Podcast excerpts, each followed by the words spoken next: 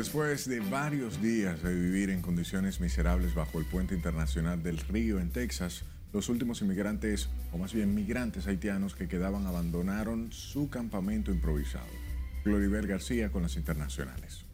We just saw this footage. Um, it's horrible to watch. Um, I, I, just have to get more information. Los Estados Unidos confirmaron que desde ayer ya no quedan migrantes, en su mayoría haitianos, en un campamento improvisado hace semanas bajo un puente de la frontera con México, que abrió un nuevo capítulo en la crisis migratoria que afronta el presidente Joe Biden. Se trató de la llegada masiva sin precedentes de un gran número de personas a un solo punto de la frontera en cuestión de pocos días en donde los Estados Unidos ha organizado hasta la fecha 17 vuelos de expulsión con destino a Haití, en los que fueron trasladados unas 2.000 personas.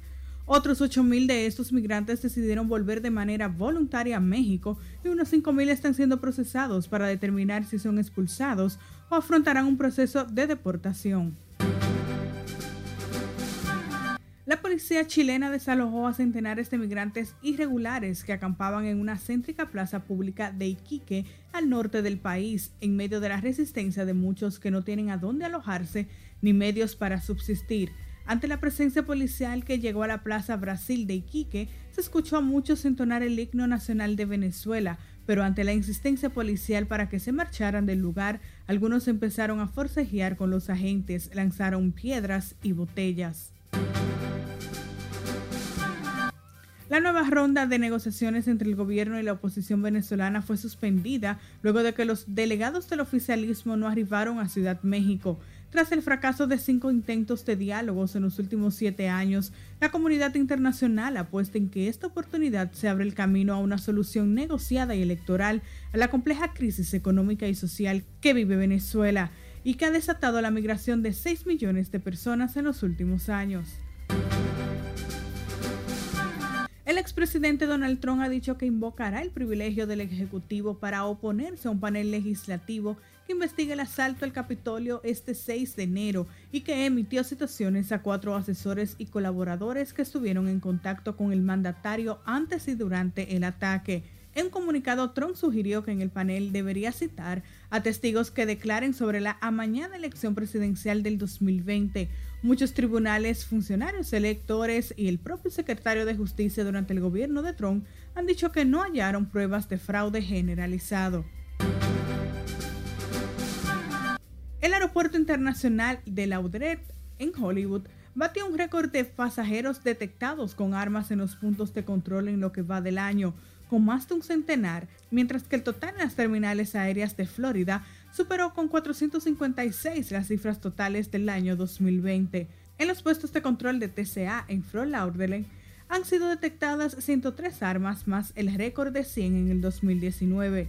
En el Aeropuerto Internacional de Orlando alcanzó las 80, en el de Tampa 71 y en el de Miami las 51 en lo que va del año. Las autoridades colombianas incautaron 3.493 aletas de tiburón y 117 kilos de vejigas natatorias de pez cuando se encontraban en el aeropuerto de Bogotá a punto de ser enviadas a Hong Kong, China. Para obtener tal cantidad de aletas que iban a ser exportadas ilegalmente, las autoridades estiman que fueron sacrificados entre 900 y 1.000 tiburones. En las internacionales de RNN, Gloribel García. Volvemos con informaciones locales. Hablemos de Julio Alex Díaz, quien figura en la lista de fugitivos más buscados de la DEA. Una lista que una lista de infames que encabeza Ismael Zambada García, conocido como el Mayo Zambada, jefe del cartel de Sinaloa y considerado uno de los mayores y más poderosos narcotraficantes del mundo. A Julio Alex Díaz, alias Alex Menan, se encuentra prófugo desde el año 2016, presuntamente por la evasión de varios operativos federales en Nueva Inglaterra en el 2016. A Díaz, la DEA le imputa los delitos de narcotráfico y conspiración por poseer heroína, fentanilo y cocaína. Hablemos de la comunidad haitiana residente en territorio dominicano que critica las deportaciones de sus compatriotas de los Estados Unidos y México, considerando esa acción como racista y deploran la crítica situación política y social que vive su país. Si le dice Aquino con la historia.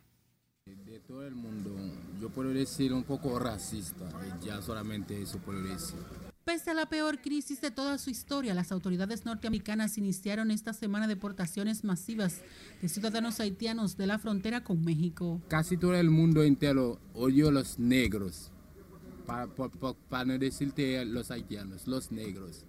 Pero tú sabes cómo la historia antes, como el esclavado, así mismo. Bueno, muy grave por ahora. Con la inseguridad que lamentablemente para mí es la inseguridad, la inseguridad que, la causa todo que, que están ahora. Cuestionan las políticas migratorias del gobierno de Joe Biden y otros renuentes a admitir a refugiados haitianos. Sí, ese, ese, ese me vio mal, porque son igual sangre, porque si así, así, matando a uno, quitando vida a uno, son los mismos, pero no, no tan buenos así, tú sabes. El pequeño Haití es la colonia más numerosa en el Gran Santo Domingo. Dominan gran parte del comercio, pero se mantienen atentos a la convulsionada atmósfera política y social de su país. Nosotros Motoconcho tiene pasaporte, aquí el presidente puso que a, gente haitiano no puede hacer con pasaporte, con la cédula. Él sabe, no tiene la cédula. Tú sabes, todo el país que hace eso, no para allá afuera de solo. La diáspora haitiana mantiene centrada su esperanza en la intervención de la comunidad internacional para cambiar la condición de su país. Sila Aquino, RNN. De su lado, Daniel Jaques, quien es dirigente de la seccional del PRM en Nueva York y propietario del local donde esta semana la policía de Nueva York confiscó numerosos carros robados cuyo destino final era trasladarlo a la República Dominicana, pidió a las autoridades estadounidenses que su negocio sea desvinculado de la red. El garaje de Jaques, Carter Parking Corporation, ubicado en el Bronx, era utilizado para guardar los vehículos que luego eran traídos al país. Aunque los policías incautaron los automóviles en el establecimiento de Jaques, él no ha sido incluido en el expediente acusatorio, aunque los investigadores dijeron que los propietarios de algunos de los espacios donde fueron llevados los autos desconocían que eran robados. Y la Dirección Nacional de Control de Drogas de NSD y miembros del Ministerio Público apresaron en la provincia de La Vega a dos hombres a quienes ocuparon más de un kilo presumiblemente de cocaína. A los detenidos se le ocupó debajo del asiento de una pasola un bulto tipo botín o botiquín, teniendo en su interior seis bolsitas presumiblemente de cocaína con un peso aproximado de 615 gramos. En el operativo las autoridades ocuparon además dos pasolas, una balanza, dos celulares, documentos personales y otras evidencias. Los detenidos ya están en poder del Ministerio Público para conocerle medidas de coerción mientras la sustancia ocupada fue remitida al Instituto de Ciencias Forenses y INACIF. Y se confirmó este viernes que corresponde al taxista reportado como desaparecido la semana pasada en Santiago, cuyo cadáver fue hallado en estado de descomposición en una zona entre matorrales de la localidad Los Mogotes de Villa Altagracia, provincia San Cristóbal. Juan Ernesto Medina Ramírez, de 66 años de edad, quien fue visto por última vez el viernes 17 de septiembre cuando salió desde Santiago hacia Santo Domingo a realizar un servicio de transporte. El vehículo del taxista, un Hyundai N20 del año 2009 color rojo, fue recuperado por la policía en el sector Los Solares de Bellavista, en la parte sur de Santiago. Sepa que la destacada periodista Altagracia Salazar informó este sábado que fue detenida por agentes de la Policía Nacional en un peaje cuando se disponía a salir de la ciudad junto a su hijo. Salazar posteó en su cuenta de Twitter que la teniente Sosa la detuvo alegando que faltaban los documentos del vehículo.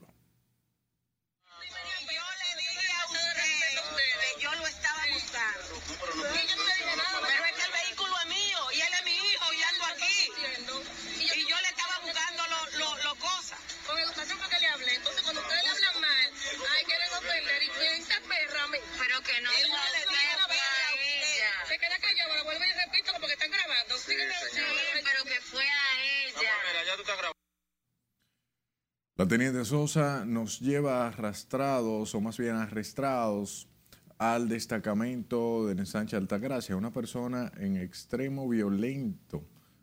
En dos ocasiones intentó golpear a mi hija. No reconoce que mis documentos están digitalizados, escribió Altagracia Salazar cuando publicó el video en las redes sociales. En tanto que los moradores de Los Mameyes y Villaduarte se quejaron por las largas tandas de apagones y la falta de agua potable en esos barrios de Santo Domingo Este, por lo que demandan acción de las autoridades para restablecer ambos servicios. Juan Francisco Herrera, con más. Aquí la luz y la basura ahora mismo están acabando con nosotros. Los apagones volvieron a ser un dolor de cabeza para quienes viven en barrios de Santo Domingo Este. En Los Mameyes, en Sánchez Isabelita, Villaduarte, son solo algunos de los sectores donde el servicio eléctrico tiene interrupciones constantes, lo que aprovechan los delincuentes para cometer sus fechorías. No, difícil porque no sale, no, no, no da tregua, los tigres atracan muchísimo a todas horas. Pero principalmente yo, que llego a las 6 de la mañana, llego con miedo, porque nunca hay luz. Nunca hay luz, es muy difícil. Claro. Esta situación no solo genera incomodidad a esta gente, sino que también se les dañan sus productos por la falta de energía eléctrica. Sí, porque la luz se está yendo, no para la luz, eh, parece un arbolito, parece que es para dañar los aparatos a la persona, digo yo, porque imagínense, sin necesidad, o afectar al sector entero. ¿Qué le piden a las autoridades? Que tomen cartas sobre el asunto de eso, porque imagínense, los apagones son lo, lo principal que dañan los aparatos y todo el mundo sufre de noche de para descansar. Pero en estas barriadas de Santo Domingo Este también hay problemas de escasez de agua. Hace más de 15 días. Tenemos 15 días sin agua aquí, 15 días que no llega una gota de agua. Cuando llega una gota, nada más la distribuyen entre, entre la gente de ahí abajo. A uno no lo están dejando sin agua. 15 días sin agua tenemos aquí. Y la luz, está, no se puede hablar mentira, la luz está más o menos, porque la luz se ha, se ha arreglado mucho. Pero el agua tenemos 15 días sin agua. Esto dificulta hacer sus necesidades básicas, por lo que reclaman ese servicio. La luz se daña todos los días en los mameyes y el agua viene, me viene dos veces. En los mameyes Villaduarte y el ensanche Isabelita amenazan con realizar manifestaciones si las autoridades no resuelven el problema de los servicios básicos de la luz y el agua. Juan Francisco Herrera, RNN. Nos vamos a nuestra última pausa. Cuando regresemos conocerá por qué el administrador de De Norte está tan confiado. La UAS certifica jóvenes a nivel internacional. Al regreso, le contamos todos los detalles en Noticias RNN.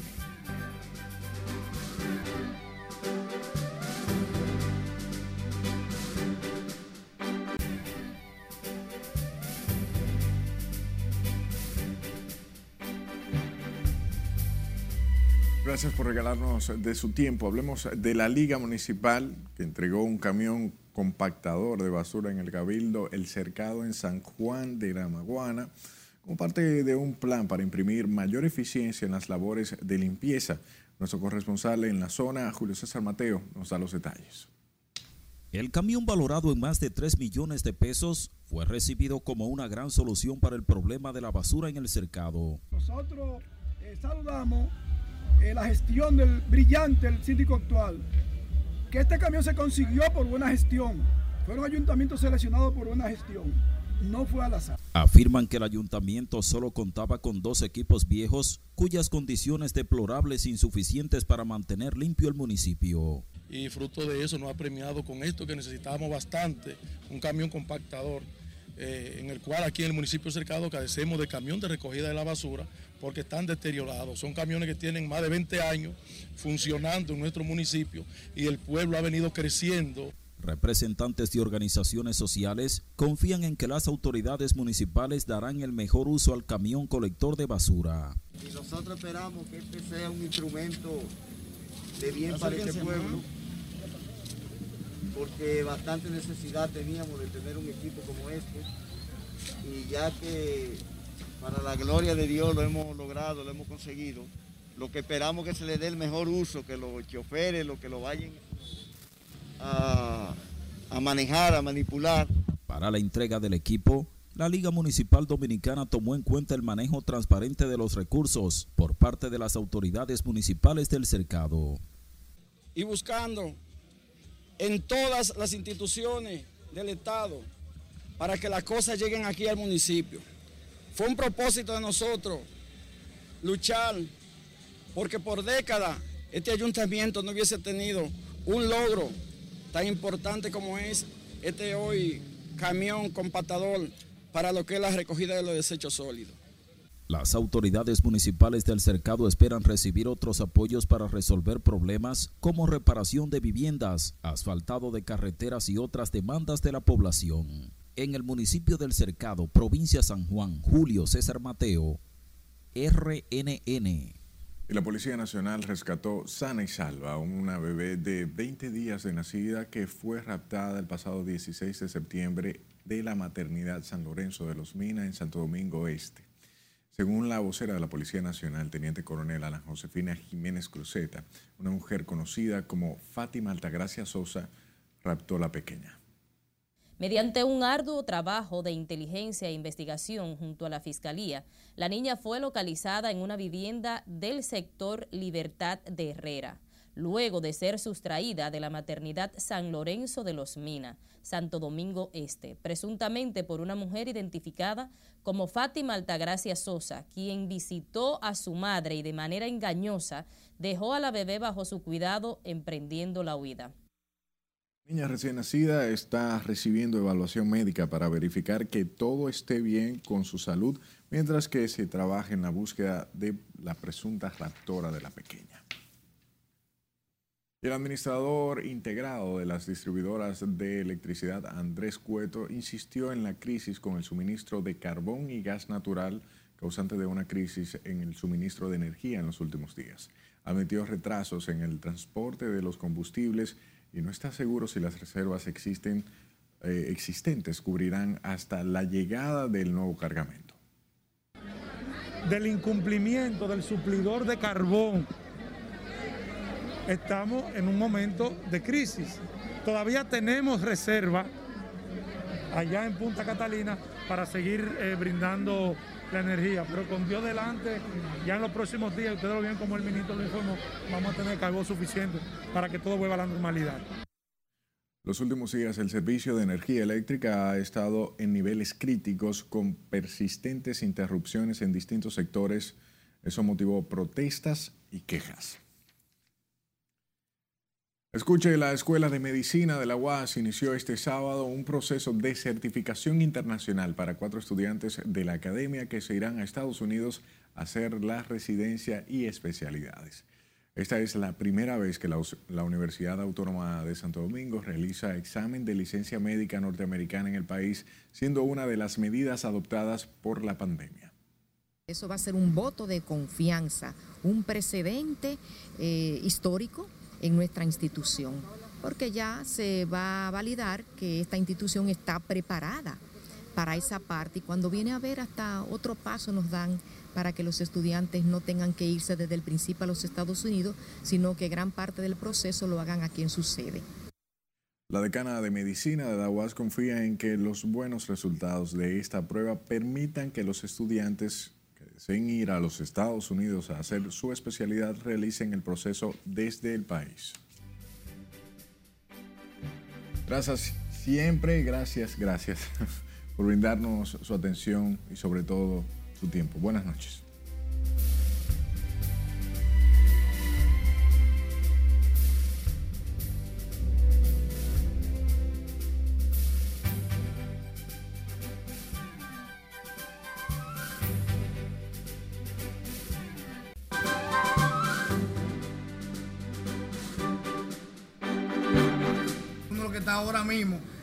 Saco de deuda que uno tiene. Eso es lo que tienen que hacer. Agarrar, pero votar otra ley más importante que esa ley que ellos te quieren tirar. Propietarios de bares y colmados rechazan aprobación ley bebidas alcohólicas. Bueno, ahora mismo anda normal, ya todo está regularizado. Se normaliza en mercados de la capital ventas de carne de cerdo y pollo. Y hay vacuna para todo el mundo. Poca asistencia en centros de vacunación por fin de semana largo. Aquí la luz y la basura ahora mismo está acabando con nosotros. Residentes en Santo Domingo Este se quejan por larga tanda de apagones. Y DNCD apresa a dos hombres en La Vega con más de un kilo de cocaína.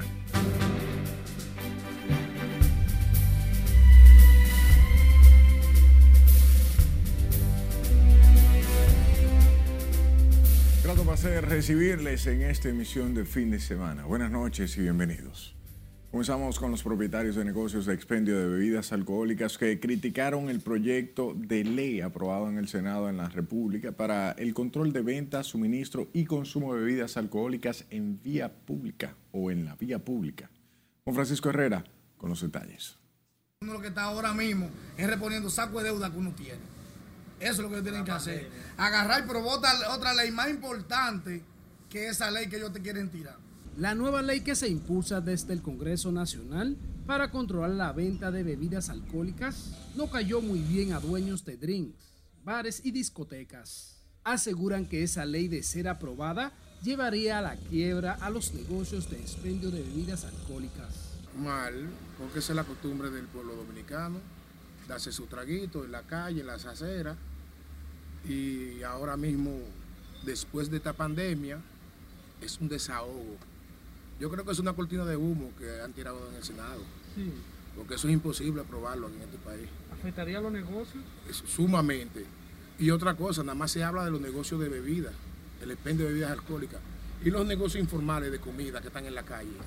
Este propietario de Colmadón expresó desacuerdo de que se prohíba la ingesta de alcohol en aceras, calles y parques, porque sería otro golpe para el sector igual que la pandemia. Porque uno que vive de, la bebida, del transeúnde, del que pasa, que paga negocios caros, que tiene que, que mantener, que tiene que mantener colegio, ¿me entiendes? ¿De qué vamos a vivir? Que agarre y nos ponga un sueldo de lo que ellos le ponen a la gente que, que tiene sin trabajar, que le ponen botella, que nos pongan una botella para nosotros dejar de trabajar. La pieza sometida por el Senado Santiago Zorrilla contempla multas de hasta cinco salarios mínimos quienes violen la ley de ser aprobada en la Cámara de Diputados. Eso nunca se había visto. Mira, ahora to- estoy poniendo vidrio a eso, por eso mismo, para que la gente que quede adentro, pues, para que no estén en la calle. ¿Ha sido difícil para ustedes que tienen estos negocios? Oh, claro que sí. Después de esa pandemia uno está en quiebra, ¿eh? Y ahora la están poniendo todos los días más difícil a uno. La ley también regularizaría los días y horarios de ventas de bebidas alcohólicas, de domingos a jueves, de 6 de la mañana a 12 de la noche, mientras que los viernes y sábados el expendio se permitiría de 6 de la mañana hasta 2 de la madrugada. Juan Francisco Herrera, RNN.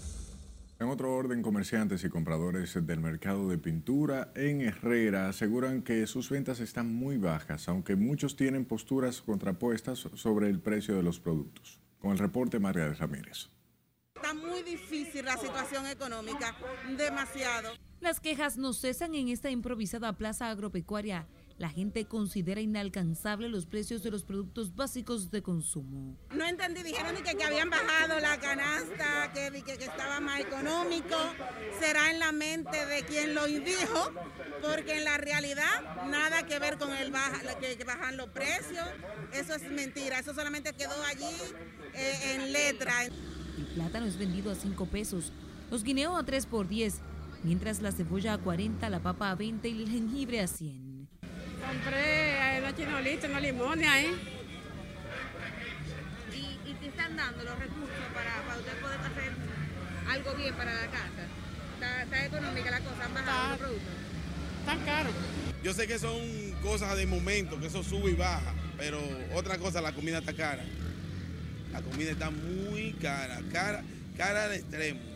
Porque tú vas al supermercado y con lo que tú ibas, que yo iba con, a comprar chuchería para mí, y yo lo que compro es cositas, más carne que otra cosa. Y no me da. Contrario a los clientes, los comerciantes aseguran que han bajado los precios de muchos alimentos. Los precios se han mantenido mejor, han bajado, por las pilas de productos han bajado. El plátano ha bajado, la, la yuca, la batata, que todo eso estaba caro, la yautía también estaba carísima, ha bajado pila. Hombres y mujeres amontonados en casetas o en medio de la calle llevan más de 30 años en este lugar. Desde ya tienen cifradas sus esperanzas en que las ventas aumenten en las festividades navideñas. Margaret Ramírez, RNN. Las ventas de carne de cerdo y pollo se han normalizado en los mercados de la capital. El pollo se está vendiendo entre 60 y 65 pesos la libra, la carne de cerdo entre 90 y 95. Sin embargo, persiste la queja entre los consumidores que entienden los precios no están al alcance de los más pobres. Bueno, ahora mismo anda normal, ya todo está regularizado, estaba todo bajo control, los precios de los pollos se han mantenido, 65, 68. El, cerdo? El, cerdo se, está igual, 95, 80. Ahí no me duele, porque yo vivo bien, gracias a Dios, por ahí el pobre, ¿cómo se va a hacer? ¿Se puede comer pollo todos los días? Una situación difícil. Está difícil para, el pobre ahora mismo aquí en el país. Aquí no también los pudientes.